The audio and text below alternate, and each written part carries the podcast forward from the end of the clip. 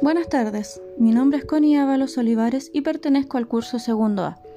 Este año ha sido completamente diferente, un año especial como muchos lo llaman. Nos hemos tenido que acostumbrar a cambiar nuestro estilo de vida en comparación a años anteriores. La vida dio un giro totalmente inesperado debido a este nuevo virus llamado COVID-19. A pesar de que es un virus antiguo, esta nueva cepa mutó ocasionando una gran pandemia. Cada día que pasa, se va adquiriendo más conocimiento con respecto al COVID-19.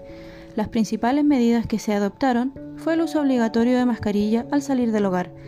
Por mi parte, en lo personal, cada vez que salgo de mi casa, lo hago con mi mascarilla, evito tocar mi cara con mis manos sin antes desinfectarlas. Siempre mantengo alcohol gel en mi banano, lavo mis manos con mucha frecuencia y cuando vuelvo a casa antes de entrar desinfecto mis zapatillas, cosa que nunca antes había hecho. Debido al encierro, empezamos a realizar más actividades en familia. Veíamos películas, hacíamos videollamadas con familiares y amigos, jugamos juegos de mesa, con mi hija hicimos una rutina de ejercicios y también comenzamos a incursionar en la cocina, realizando tortas y cosas dulces para disfrutar. Las celebraciones de cumpleaños fueron muy diferentes e íntimas, solo con el grupo familiar. Con todo esto de la pandemia, descubrí el uso del amonio cuaternario, el cual utilizo para desinfectar zapatos y ropas antes de ingresar a la casa. También lo utilizo para trapear el patio y rociarlo por fuera. Aumenté el uso de cloro, que habitualmente lo usaba con mayor frecuencia en el baño. Ahora lo utilizo en todo el hogar. En septiembre del año pasado quedé sin trabajo. Pensaba retomar el mundo laboral este año, pero todos fuimos sorprendidos por el coronavirus.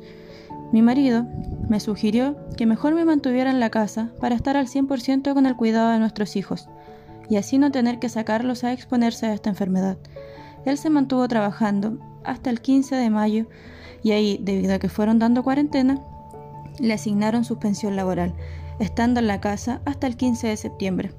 En el trimestre junio-agosto del 2020, la tasa de desempleo alcanzó un 12,9%, incrementándose 5.3 puntos. Cada vez se van sumando más y más cesantes. Afortunadamente todo mi entorno familiar no se ha visto afectado con todo esto.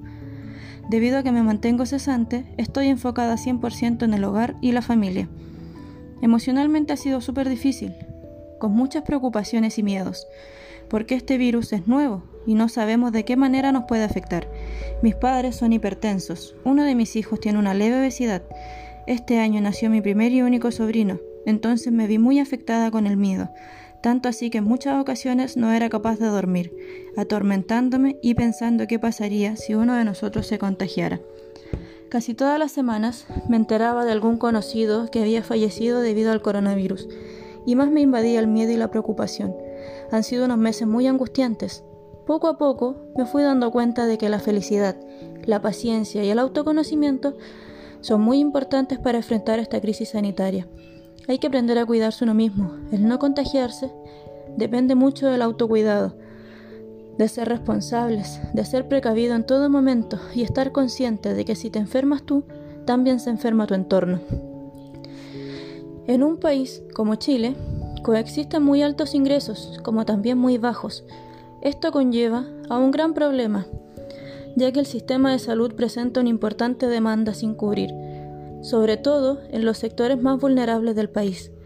En la región metropolitana, por ejemplo, tenemos la comuna de La Pintana, Estación Central, Quilicura, Cerro Navia, entre otras. Esto nos ha traído una gran crisis donde el modelo político-económico no es capaz de dar respuesta y solución a la población. En el caso de las comunas y sectores con mayores ingresos, es donde menos mortalidad hay con el coronavirus en comparación a los sectores más pobres, un claro ejemplo tenemos que en junio de este año la tasa de mortalidad en la clínica Las Condes era solamente de un 5%, mientras que en el hospital público Padre Hurtado llevaban un 25%. Los sectores de mayores recursos pueden cumplir sus cuarentenas sin problema, ya que nada les hará falta. En cambio, los sectores pobres necesitamos seguir trabajando y produciendo dinero para poder alimentar a nuestras familias. Tristemente, si no trabajamos, no comemos es por eso que los sectores más pobres no han podido cumplir al 100 con las cuarentenas, ya que necesitamos trabajar todos los días. As long as we do not have a vaccine, we must learn to live with the coronavirus.